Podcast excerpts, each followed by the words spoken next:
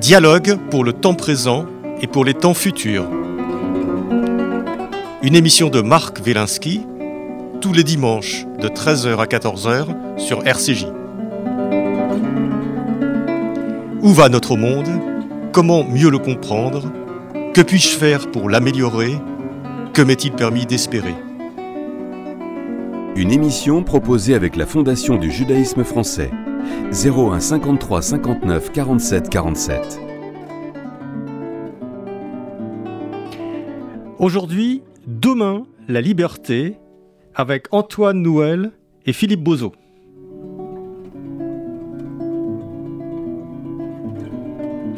Une fois n'est pas coutume, c'est de théâtre que nous allons parler aujourd'hui dans Pile Poule avec mes deux invités, Antoine Noël et Philippe euh, Bozo. bonjour Antoine. Bonjour Marc. Et bonjour, Marc. bonjour Philippe. Donc, et on va parler d'une pièce euh, formidable qui se joue actuellement au studio euh, Héberto, qui s'appelle Demain la liberté, enfin qui s'intitule Demain la liberté, demain étant la main gauche et la main droite. La main gauche et la main droite, donc jeu de mots dans la pièce. Une pièce sur un, sur un épisode tout à fait euh, étonnant, euh, je dirais, de la Seconde Guerre euh, mondiale. Oui. Antoine Noël, vous êtes, vous êtes l'auteur de cette, de cette pièce. Est-ce que vous pouvez très rapidement nous donner le pitch de cette histoire vraiment, vraiment étonnante? Alors très rapidement, c'est l'histoire la plus invraisemblable du XXe siècle que personne ne connaît ou très peu de gens. C'est l'histoire d'un homme qui, avec ses deux mains, a sauvé, selon le Congrès juif mondial, 100 000 personnes, dont 60 000 juifs. Et cette histoire, et là, le chiffre est vraiment en dessous, euh, après, après avoir lu, euh, m'être enseigné un peu plus euh, profondément, enfin plus précisément sur cette histoire, je dirais que c'est plus aux alentours de 300 000 personnes en massant l'ange du démon, Heinrich Himmler. C'est-à-dire qu'en deux mots, euh, le, masseur euh, de, de, Heinrich Himmler, euh, l'une des dignités, le numéro 2 du régime nazi. Pas le numéro 2. Le numéro 2, c'est vraiment c'est, Göring. C'est Göring. Il, est quatrième. Mais officiellement, mais officieusement, c'est vraiment le numéro 2 parce que c'est le chef de la Gestapo et de la SS. C'est le seul à pouvoir mettre sous, écoute qui il veut, même Hitler compris, si jamais il, il le souhaite. Donc il sait tout sur tout le monde. Et en fait, lui, c'est il est moins, il est moins redoutable que ses acolytes. Le plus redoutable de tous étant Reinhard Heydrich. Lui, c'est vraiment, c'est de l'essence de. Mais quand même, Himmler, c'est celui qui est à haute main. Ah, c'est le, président. le, président de, toute cette organisation diabolique. Évidemment, c'est le chef. Mais euh, et, euh, il est atteint d'un dérèglement neurovégétatif très important parce que son, on va dire, c'est euh, évidemment que c'est un, un pléonasme, mais son ventre les cellules de son ventre ne sont pas en accord avec ce qu'il pense. Et comme on a les mêmes cellules dans le ventre que dans le cerveau, euh, forcément, il y a un total désaccord entre ses gestes, son action et sa pensée. Et, euh, son corps... Donc il souffre. Ah, il souffre, mais il souffre euh, terriblement. Ouais, le et depuis très très longtemps, ça, ça peut, il peut s'effondrer de douleur. Hmm. Euh, donc, et, euh, il, a tout essayé, la morphine, la cocaïne, enfin tous les, tous les produits euh, de l'époque, il a vu tous les médecins, etc. Et, et quelqu'un lui envoie ce masseur qui refuse au, début qui refuse d'aller soigner, pas parce que c'est Himmler, parce qu'au début, en, 39, Himmler, le, enfin même en 30, oui c'est ça, en 39, il y a eu la, la nuit des longs couteaux, il y a eu la nuit de cristal, le, mais c'est pas encore devenu ce qui va... Ce la machine. voilà, la machine infernale qui va arriver derrière, l'extermination industrielle. industrielle. Et donc, on peut dire Forcément que c'est pas un homme bien, mais il, il a pas encore. Et puis, on n'est pas comme, c'est pas comme aujourd'hui. Il n'y a pas de portable, il n'y a pas de télé, euh, il y a que la radio. Euh, les gens euh, n'arrivent pas toujours à transposer une époque. Ils mélangent souvent les époques en disant mais pourquoi et ceci cela? Bah oui, mais on voyait pas. mais Antoine Noël, ce, docteur Masseur que vous incarnez, il, il, arrive et c'est une espèce de bénédiction pour Himmler parce qu'il il, il par une technique qu'il a apprise, je crois, du docteur Ko, du docteur Ko au Tibet, à Berlin. Il, il, euh, euh, Himmler arrête de, souffrir. Donc il devient il devient son, son euh, il devient indispensable, indispensable, nécessaire au Reichsführer Hitler, Himmler. c'est invraisemblable et, et, au lieu de se faire et, comment dire, Himmler, il a un salaire très bas. Je crois que j'avais lu, il gagne 25 000 marques par an. Or, une séance du docteur, c'est 25 000 marques. Donc, en une séance, en une heure de séance, il paye un an de salaire. Il, lui prend son, un, an de salaire. euh, parce que Himmler a beau avoir tous les défauts de la Terre, ça reste, c'est dans, dans, le gouvernement du Troisième Reich, c'est le plus honnête et le plus, et le plus intègre dans, dans tout ce qu'il fait de mal. Hein. Euh, et donc, il ne le fait pas payer. Et à un moment, euh, Himmler en peut plus. Il dit Mais euh, moi, je suis honnête sur certaines choses. Donc, je vous demande combien vous dois-je? Et, euh, et, le docteur lui dira, mais vous me, devez, vous me devez rien, mais en revanche, j'aimerais que vous sauviez ces personnes. Et c'est la première liste qui va lui Et il lui donne une liste. une liste. Il commence par une liste de voilà, 7 entre personnes. 5 et 7 personnes. Et, et Himmler va dire oui. Et Himmler va dire oui. Voilà. Et c'est le début d'une série de listes et de sauvetages d'un de, de, de, d'un certain nombre de personnes. Puisque c'est vous qui me le demandez, je vous l'accorde. Je vous l'accorde. Philippe Bozo, vous incarnez donc le Reichsführer Himmler oui, oui. Dans, le, dans, le, dans la pièce, donc Demain la liberté. Qu'est-ce que, qu'est-ce que ça fait quand on est Philippe Bozo euh, d'incarner Himmler euh, sur scène? Quand on est Philippe Bozo, de confession juive, qui a fait sa bar mitzvah, c'est assez particulier, j'avoue, c'est assez particulier, mais c'était important pour moi de, de, de, d'interpréter ce personnage le, le mieux possible, euh, parce que cette action du docteur Kersten, qui n'est, pas connue, euh, est d'autant plus mise en lumière si mon personnage est parfait. Euh, donc c'était important pour moi de le défendre au maximum pour que l'action de Kersten soit euh, très nette. Voilà. Il se trouve qu'on est amis dans la vie. Euh, que ça pas aide. avec Himmler, avec non, euh... non. Pas, ah, non, Antoine, pas, pas, vraiment pas avec Himmler, non. mais euh, mais mais qu'on est amis avec Antoine et que et que ça se voit sur scène et que en fait ces deux personnages c'est moi je, je, je, parle souvent des, des, des histoires de trajectoire c'est incroyable la trajectoire de rencontre avec Antoine la trajectoire de rencontre entre Kersten et Himmler finalement mm. ce sont des trajectoires et, euh, et cette trajectoire euh, elle a permis de sauver Simone Veil sa sœur aussi la sœur de Simone Veil et euh, toutes les femmes du camp de Ravensbrück et, et énormément de, de, de, de, prisonniers et de juifs donc il y a des gens aujourd'hui qui peut-être écoutent cette émission, qui sont en vie grâce au docteur Kersten, mais qui ne sont pas au courant. Mmh. C'est ça qui est dingue. On va tout de suite écouter euh, un premier extrait de cette, euh, de cette pièce, donc euh, Demain la liberté, au actuellement au théâtre, au studio. Studio Héberto. Au studio Héberto, ouais. avec Antoine. Nouel et Philippe Bozo. Du moment que vous me soulagez, qu'est-ce que vous me faites exactement? Je dissous les énergies négatives bloquées dans votre ventre pour réharmoniser la circulation énergétique de votre corps. D'ailleurs, si vous me le permettez, j'aimerais finir ce que j'ai commencé. Ah, parce que... Ah, mais dissolvez, réharmonisez la circulation énergétique, ce que vous voulez, docteur, du moment que je ne souffre plus.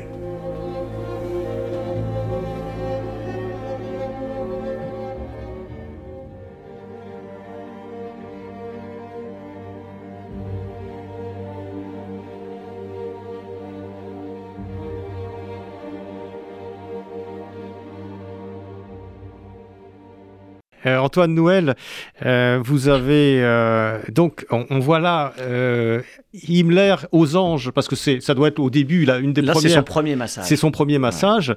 et donc le Reichsführer Himmler d'un seul coup se on, on, le voit d'ailleurs, Philippe Bozo le, ouais. le, le, joue très très bien dans la pièce. Il est transporté à un moment donné, il ne souffre plus. Il souffre plus pour la première il, fois de sa vie. Donc, voilà, on sent que voilà, c'est deux mains, ces deux mains euh, du docteur, euh, du, du, docteur Frankel, euh, Kersten, Kersten, Kersten. Kersten. Euh, ces deux mains font, font un premier miracle ouais. sur, sur Himmler. Et là, à ce moment-là, il devient Himmler, voilà, devient complètement addict. Addict, du, du, mais vraiment, c'est sa drogue. Il va, il va en faire son ami d'ailleurs. Il va, il va, lui, il va se persuader que, que, Kersten est devenu son ami, son seul ami. Il mm. faut pas oublier que ces gens euh, ne sont pas entourés d'amis. Hein. Ils n'ont pas d'amis, ils peuvent pas avoir d'amis, c'est pas possible. Ils ont, en plus, il y a que des conflits d'intérêts, c'est que de la politique. Oui. Euh, ce que ce que nous disent pas les livres d'histoire aussi, c'est que tous les proches de Hitler au lieu de travailler main dans la main, et c'est une grande chance pour l'histoire, ils se sont tous tirés dans les pattes. Tirés ouais. dans les pattes. Ouais. Et le, le seul ouais. qui ne faisait rien de tout ça, c'était Himmler. Et donc il va en faire, il va, il va faire en sorte que ce, médecin devienne son ami. Il veut absolument qu'il qu reste à, ses côtés tout le temps. Il, euh, le, le, Kersten a ramassé entre 1939 et 1945 plus de 200 fois le Reichsführer. plus de 200 fois. En fait, il le massait euh, quasiment trois fois, quatre fois par mois sachant qu'il y avait des mois où, il, où, ça, pendant 15 jours, 3 semaines, il allait très bien, et tout d'un coup, la crise arrivait. Il, il, il avait absolument besoin de ce, docteur, sinon il s'évanouissait, il ne pouvait plus travailler. C'était un, un Stakhanovitch du, du travail. Il travaillait 18 heures par jour. Mais vous voyez, Marc, Philippe Bozo. Vous, avez, vous avez parlé de miracle. C'est marrant parce que je n'avais pas jamais pensé. En fait, euh, c'est un miracle qu'il ait réussi à lui enlever ses douleurs, mais ce miracle en a provoqué d'autres. C'est-à-dire que grâce à ce miracle, il y a le miracle de sauver des vies. De sauver des vies. C'est extraordinaire. Mais alors il commence doucement, hein. c'est-à-dire que euh, ce, ce, docteur commence par cette personne, et puis peu à peu, les listes sont de plus en plus importantes et puis mais il a affaire au chef de la Gestapo bien sûr son rôle c'est d'éliminer mais surtout euh, j'aimerais que tu parles Antoine de mon euh, conseiller personnel qui s'appelle Rudolf Brandt qui est, joué par Franck Lorrain et en alternance avec Eric euh, et qui va explique oui. Qui va, qui va, Alors il y a, il y a quelque chose aussi mais il y a plusieurs miracles en fait dans, dans, dans, dans ce parcours. C'est que le, le, Himmler a conseiller personnel. Au début, c'est un secrétaire, un champion du monde de sténodactylo et euh, qui va devenir son conseiller personnel tellement il lui est utile. Et il est, euh, c'est Rudolf Brandt qui va être condamné à Nuremberg parce qu'il a fait un acte Ignoble. Avant, avant sa rémission, un acte invraisemblable. bref, euh, il va s'apercevoir que ce, pour, ce en quoi il croyait, c'est-à-dire au Troisième Reich, à la Croix gammée, au SS, qui était soi-disant l'élite de la nation, il va s'apercevoir qu'en fait ce sont que des monstres. Et lui n'est pas un monstre. Il l'a été. C'est un peu comme Barabbas, c'est un peu comme, euh, comme certains, certaines personnes qui tout d'un coup euh, prennent conscience. Prennent conscience. Voilà, c'est ce que je fais, c'est ce que je dis dans le, dans le texte. J'avais une conscience avant de prendre conscience. C'est-à-dire qu'il s'aperçoit qu'au moment où il a pris conscience, il s'aperçoit qu'il n'avait pas de conscience avant. Et aujourd'hui, il prend conscience qu'il n'avait pas de conscience avant et qu'aujourd'hui, il doit absolument euh, euh, réparer pour lui et pour les autres ce qu'il a fait. Et donc à chaque fois que le euh, Himmler va accepter une liste, on va dire qu'il y a des listes, 20, 30. Himmler, il dit ah non, 30 je peux pas, donc on va dire 15, on va dire 10, etc. Oui, il y a une espèce de négociation assez, assez terrible. C'est terrible. Et au début, quand on pense que derrière, c'est des gens qui vont mourir. Oui. on parle de chiffres. Il n'y a plus de vie humaine, ce sont des chiffres. Donc les, les, les gens sont, sont, sont, des noms. Euh, et, donc au début, il va discuter un peu, Kersten, et puis un jour, il va apprendre. Euh, Rudolf Brandt, interprété par euh, Franck Lorrain, va, va lui dire que quand, sur une liste de 40, quand Himmler en, choisit 20, Brandt, lui, au lieu de mettre 20, il va mettre un zéro derrière le 20. Et donc ça fera 200. Ah oui. Et il met des, il met des noms. Et il, met des, noms. Et rajoute, et rajoute, et rajoute, et rajoute, et rajoute tout le temps. Et il croit que Himmler, évidemment, n'est pas au courant, sauf, qu'il est forcément au courant. Mais, si j'ose dire, Himmler est en train de d'essayer d'acheter euh, une forme de, de conscience, de rachat. de, de, il essaie de racheter sa conscience parce qu'on ne peut pas, on peut pas, on peut pas croire que cet homme n'a pas, pas conscience de ce qu'il fait. C'est pas possible. C'est pas possible. On va écouter tout de suite, euh, on va écouter un deuxième extrait donc de cette, euh, de cette pièce. donc demain, la liberté. Antoine Nouel, Philippe Bozo. On n'existe pas par la souffrance des autres, mais par leur bien-être. La souffrance par la souffrance n'a jamais fait grandir un peuple. Tout le monde est faible devant la souffrance, docteur, tout le monde. C'est le seul moyen d'user l'espoir. Peut-être même leur foi. Ah, l'ordre et le triomphe de la vie. Ils sont le désordre. Ils sont le désordre. J'ai conscience de ce qui va être déchaîné.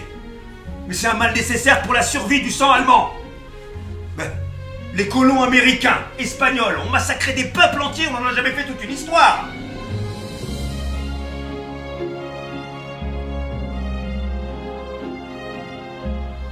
Qu'est-ce que vous faites? Les enfants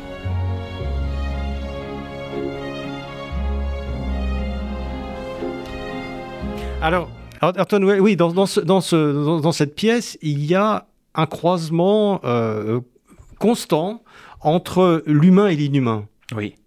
C'est une espèce de mélange extrêmement compliqué. J'ai souffler le chaud et le froid en même temps. Ouais. ouais pour qu'on soit.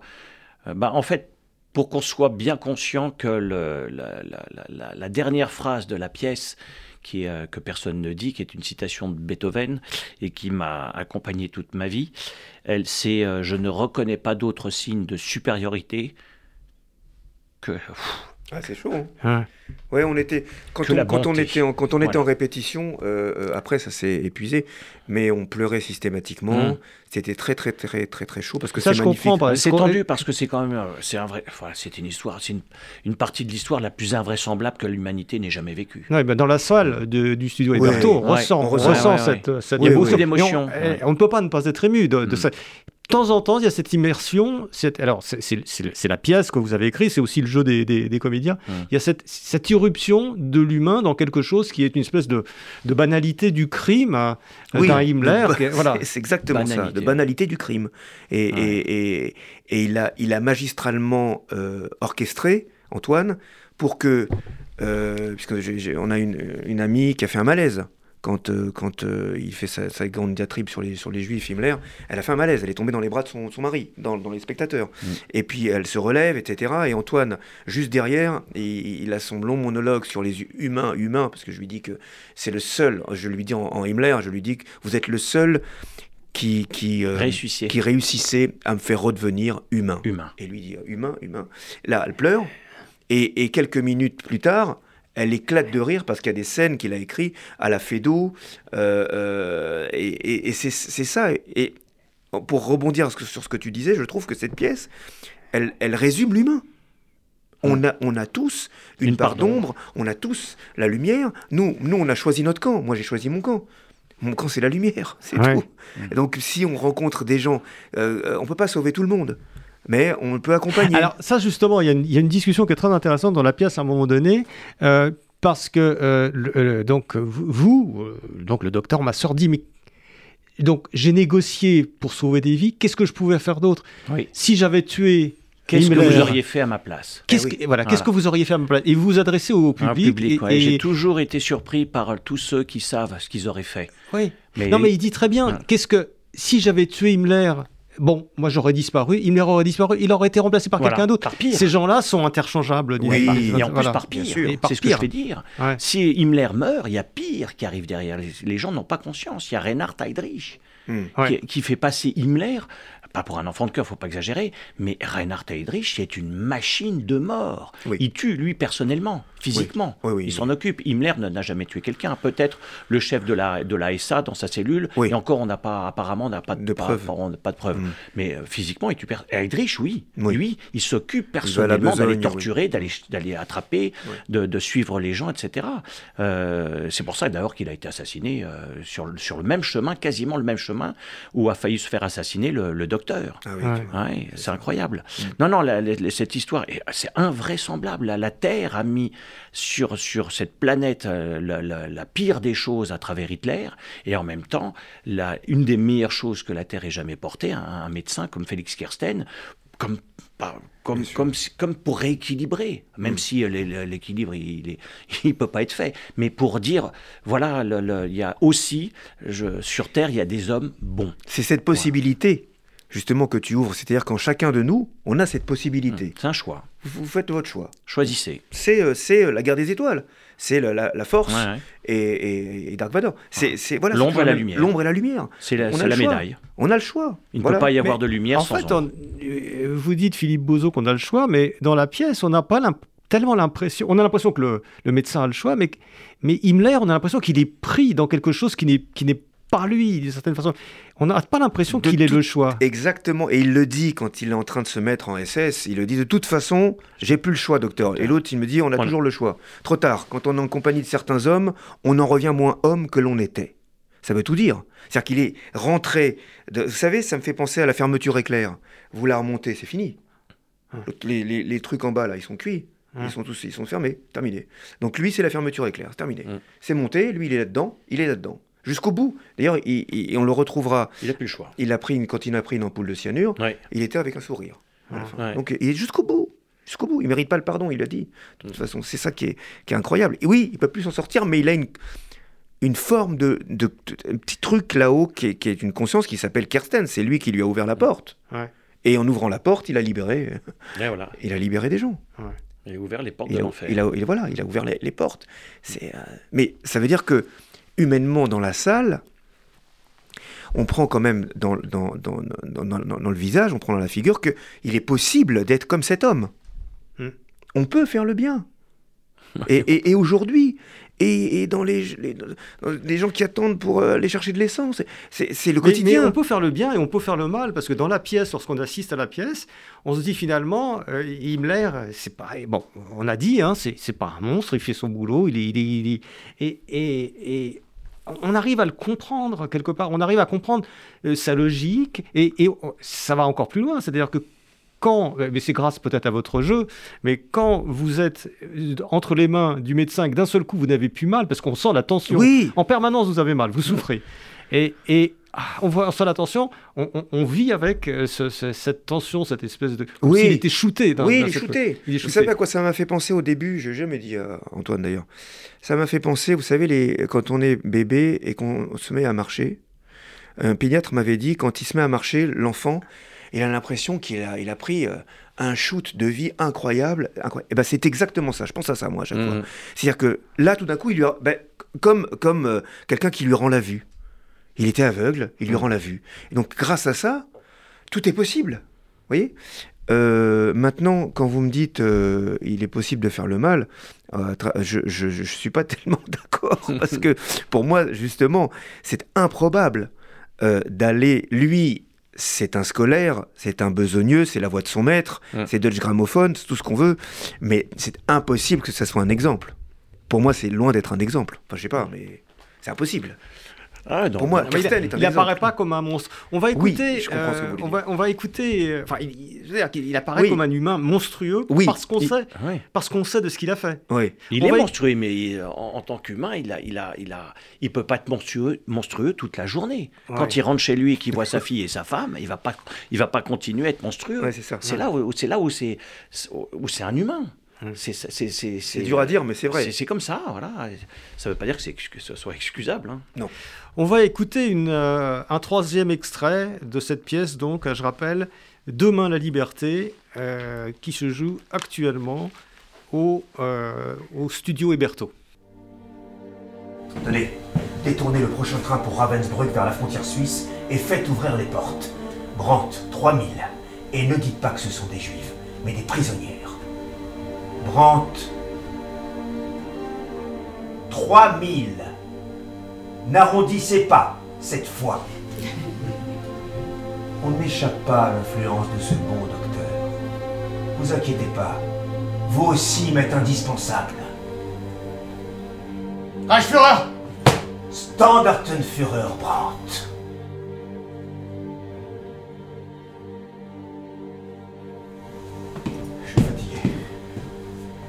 Je vais aller m'allonger à côté. Au calme. Alors là, on, voit bien, parce qu'il y a une progression dramatique dans la, dans la, dans, la pièce qui est aussi une, progression quantitative. Bah c'est-à-dire à 3000. Et là, on en est à 3000, c'est-à-dire qu'il sort à chaque fois, c'est-à-dire que le, médecin, le masseur, après chaque séance de massage, il se fait toujours pas payer. Il se fait payer en vie humaine, si, on peut dire, mmh, mmh. ou en gain de vie humaine. Et, euh, et, on arrive à... Euh, 3, 3000 personnes. C'est-à-dire il accepte le Reichsführer. Et c'est là où c'est incroyable de. de c'est là où moi j'ai pris conscience qu'il avait conscience de ce qu'il faisait. Parce que Himmler, il a une, il est, euh, il a une seule peur. Sa plus grande peur, c'est que Hitler la prenne. Parce qu'il est en train de désobéir.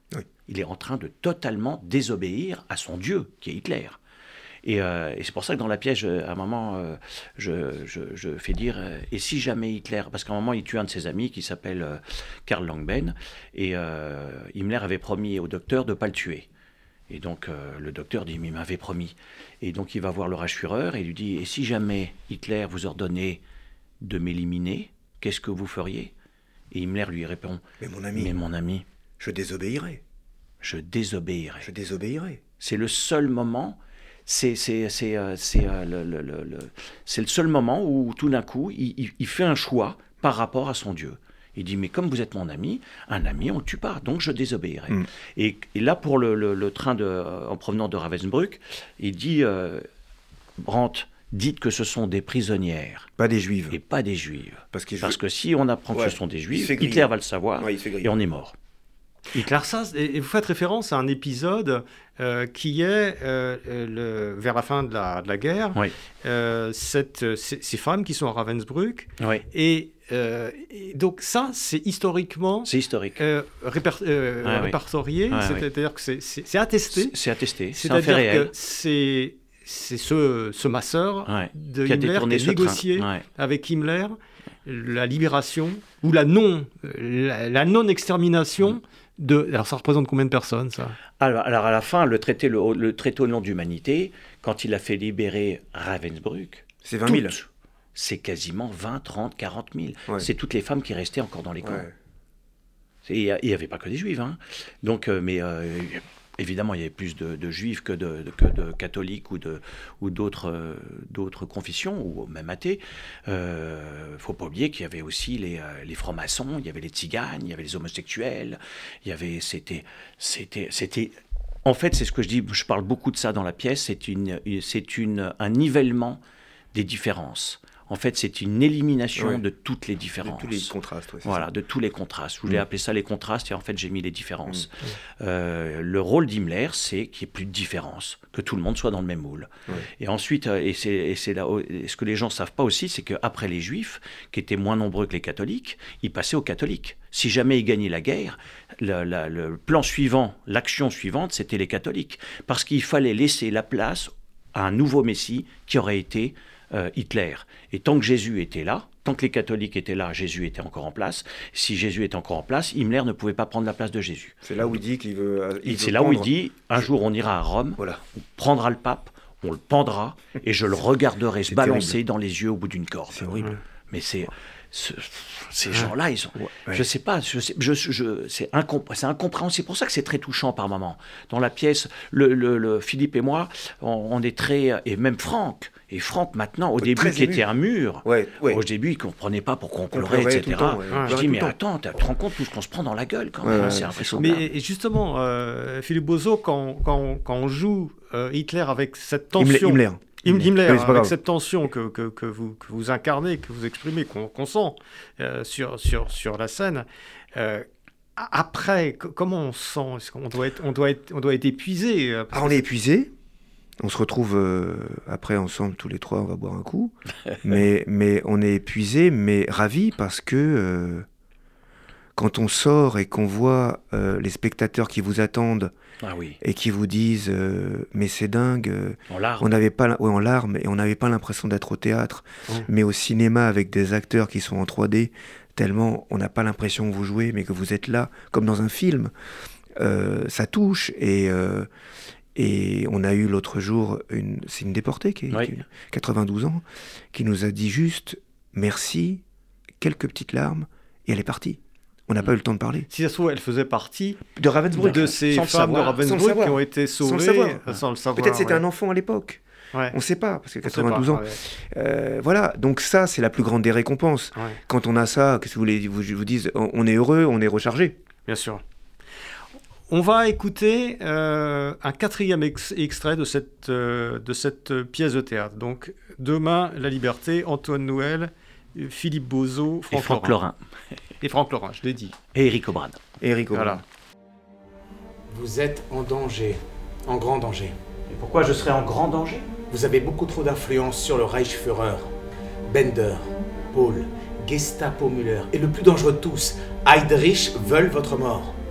Pour eux, vous êtes une sorte de gourou à la solde des Anglais. Quoi? Moi? Un espion des Anglais? Oui, vous, oui. Décidément. Ces cinq semaines passées du... dans le train du Reichsführer ont porté leurs fruits. Ah, m'en parlez pas. 35 jours interminables à supporter leur arrogance, leur orgueil démesuré, leur beuverie à chaque victoire. La signature de l'armistice avec le maréchal Pétain étant le pire de tous. Dire qu'ils se prennent pour l'élite de la nation. Comment faites-vous pour les masser sans avoir envie de vomir? c'est pas ça le pire. Le pire, c'est que ce sont des hommes qui se mesurent en une journée. Heydrich étant le plus dangereux de tous, en effet. En fait, là, il parle d'un moment. Le, docteur a passé cinq, euh, cinq, semaines dans le train du Reichsführer. Il ne faut pas oublier que ces gens-là ont la vie de, de, milliardaires, hein, quand même. Hein. Euh, le, le Reichsführer, comme Hitler, il a son train personnel, qui est un train blindé, avec la meilleure DCA qui existe sur Terre, euh, avec quasiment 5000 hommes, qui sont répartis sur toute la, la, voie, le long de la voie de chemin de fer pendant le trajet du train, etc. Ils ont leur avion personnel, etc. Et là, pendant toute la, la conquête, si j'ose dire, au moment où ils ont euh, se sont accaparés l'Europe, ils étaient dans le train du Reichsführer. Il était, le docteur était dans le train de, de Reichsführer. Et à chaque victoire, toute cette élite là de SS se murgeait, se prenait, mais des murges de, mais légendaires. Ils vomissaient partout, etc. Et comme le, ce pauvre docteur, en dehors du fait du masser le Reichsführer, il y a tout, il y a tous les autres officiers dont Rudolf Hess, qui, euh, qui, euh, qui, euh, qui, devait masser. Et en fait, lui, il supportait pas de, de, de masser ces gens-là. Et, et, en fait, il y en a qu'un avec qui il a, on va dire, un peu sympathisé, c'est Rudolf Hess qui lui a tout de suite pris un avion à Messerschmitt pour aller en Angleterre négocier un traité de paix et il s'est fait arrêter évidemment il a passé sa vie il a passé toute sa, toute sa guerre toute la guerre il l'a passé en cellule ah oui. sauf que Brandt lui dit ah bon vous l'aimez bien lui? Vous aimez bien Rudolf Hess, mais vous savez que c'est lui qui a écrit euh, mein, Kampf. avec Hitler quand ils étaient dans la même cellule à Landberg.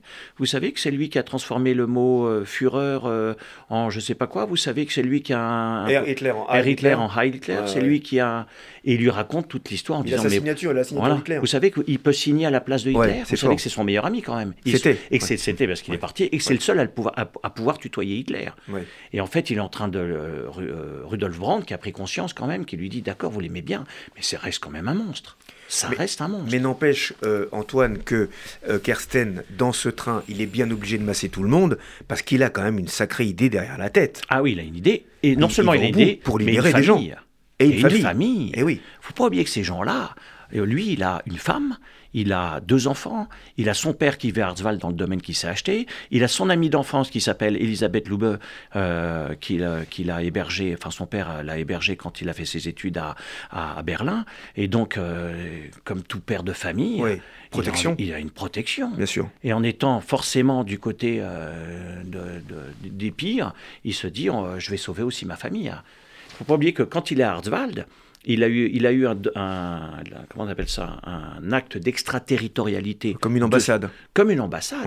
Son domaine, qui a plusieurs hectares, est devenu une ambassade, si je veux dire, impossible pour qui que ce soit, en dehors, sans autorisation du docteur, de rentrer dans son domaine. Or, dans son domaine, il a des vaches, des cochons, des poules, des moutons, etc. C'est improbable. Il a 20 femmes, témoins de Jéhovah, qu'il a réussi à arracher de Ravensbrück et quand il les a vus arriver, parce qu'il les a accueillis la sur les quand il les a vus arriver dans son domaine, il a failli s'évanouir. Tellement ces femmes étaient euh, au bord du gouffre. Et c'est ce que je dis. Euh, euh, j'ai vu leur regard qui avait déserté ce monde. J'ai entendu leur silence qui avait le poids des larmes. Ces femmes avaient touché le fond de leur détresse. Et pourtant, pourtant, elles ont eu le courage de choisir la vie parce que beaucoup de ces femmes se suicidaient. Eh oui, bien sûr. Parce que c'est pas possible de vivre ça. Mais c'est marrant parce que c'est pour ça, j'aimerais bien demander aussi à Marc son avis. Euh, euh, il y a quelque chose qui, quand il a écrit la pièce, etc., qui nous a quand même assez marqué, c'est que Félix Kirsten n'a jamais eu le statut de juste.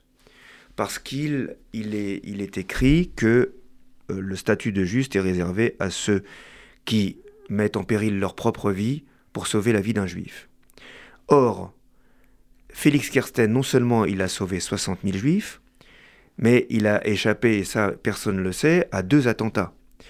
Donc, euh, on, ne comprend toujours pas comment ils ont considéré, en fait, je crois que l'État d'Israël a considéré qu'il était trop proche d'Himmler. Sûrement. Et c'est pour ça qu'il n'a pas le statut de juste. Mais comment quelqu'un comme Félix Kersten ne peut pas avoir le statut de juste. C'est quand même. Quelqu'un a écrit, un journaliste américain dont je ne sais plus le nom, qui parle de ça et qui dit, ou anglais, qui dit jamais sur Terre une étude, jamais une étude aussi approfondie n'a été faite sur quelqu'un que, euh, que, sur Félix Kersten. Jamais on a autant cherché à savoir si tout ça était vrai, tellement c'est invraisemblable. Ah oui. Ça a duré quatre ans. Hein. Quatre ans d'enquête Mm. pour savoir si, si cette histoire est vraie. Euh, le- le- c'est la Finlande qui a été obligée de, de le défendre euh, euh, auprès de la Suède, qui en plus s'est accaparé à la fin de la guerre, à travers Bernadotte, qui s'est accaparé les faits de, de- de Oui. Félix Kirsten. Oui, oui. Le, comte Bernadotte, qui était le président de la Croix-Rouge, a fait croire à la terre lui. entière que les bus blancs, c'était lui, Mm. alors que c'est quand même Kirsten qui a fait libérer euh, tu sais que les, les quand même- prisonniers scandinaves. Tu sais que quand même tu dis ça, mais il y a certains spectateurs à la sortie qui me demandent mais euh, mais c'est c'est euh, une c'est une fiction non? Enfin je veux dire Oui. c'est une fiction non? Ils en reviennent Euh, pas. Antoine Noël il a écrit Ouais. une fiction non? C'est c'est très très bien pas écrit parce hein, que ça mais- peut pas. mais je dis non non c'est pas allez sur heureusement qu'il y a internet aujourd'hui C'est une histoire Va vraie. sur Wikipédia regarde Kersaudy euh, plus grand historien qui a, qui a écrit un, Voilà. un ah bouquin oui, formidable Kersaudy, Kersaudy. François Kersaudy. François Kersaudy, il faut vraiment acheter ce livre, Ouais. c'est sublime. Quel Mais oui. livre alors Alors ça s'appelle euh, Injuste parmi euh, les... Non, ça s'appelle... euh, Oui le... Non, la, la- la liste de Kersten. Eh, voilà. D'accord. La liste François de Kersaudy. Kersten, Injuste parmi les démons. bien sûr Euh, Le, le livre est admirable. Il y a un travail de recherche, mais époustouflant. C'est extrêmement bien écrit. C'est euh, détaillé. C'est magnifique. ouais. Ouais, mais oui, on comprend bien le malaise autour de, de ce personnage parce que euh, euh, bon, on, veut, on veut que les, les justes sortent complètement du bon côté, qu'il n'ait pas de relation Oui. avec le mal. C'est ça. Lui, C'est il, sûrement il- pour il ça. a les mains dedans.